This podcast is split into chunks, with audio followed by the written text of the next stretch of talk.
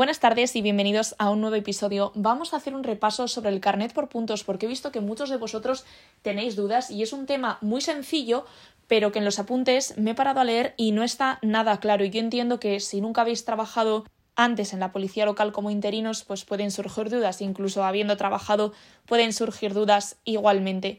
Entonces me gustaría que fuerais al artículo 63 de la Ley de Seguridad Vial porque creo que si lo seguís con el temario va a ser mucho más sencillo. El punto 1 dice que al titular de un permiso o licencia de conducción se le asignará un crédito inicial de 12 puntos. ¿Esto para qué nos sirve? Para que si en el examen nos pregunta, como norma general, cuál será el crédito inicial de puntos, saber que tenemos que contestar 12.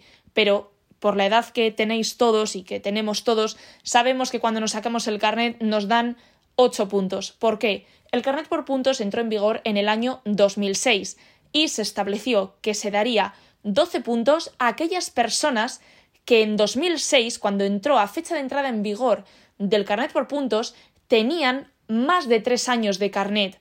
Aquellos que tenían menos de tres años a la entrada en vigor del carnet por puntos o se lo sacaron de forma posterior, como somos todos nosotros, se nos iba a asignar un crédito inicial de 8 puntos.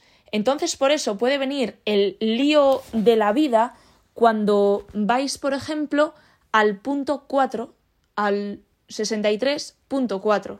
Entonces, por norma general, se nos va a asignar un crédito inicial de 12 puntos. De forma excepcional, como podéis leer en el artículo 63.2, se va a asignar un crédito de 8 puntos en los siguientes casos.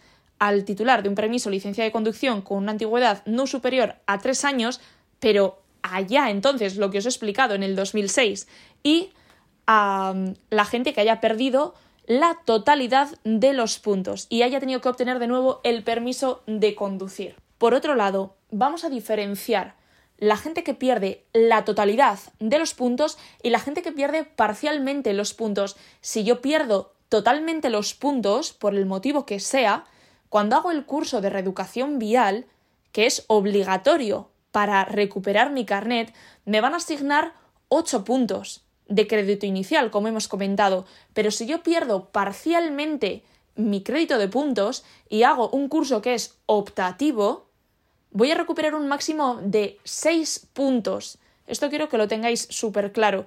Ahora cuando entra en vigor van a ser 8, pero es que de eso nos olvidamos.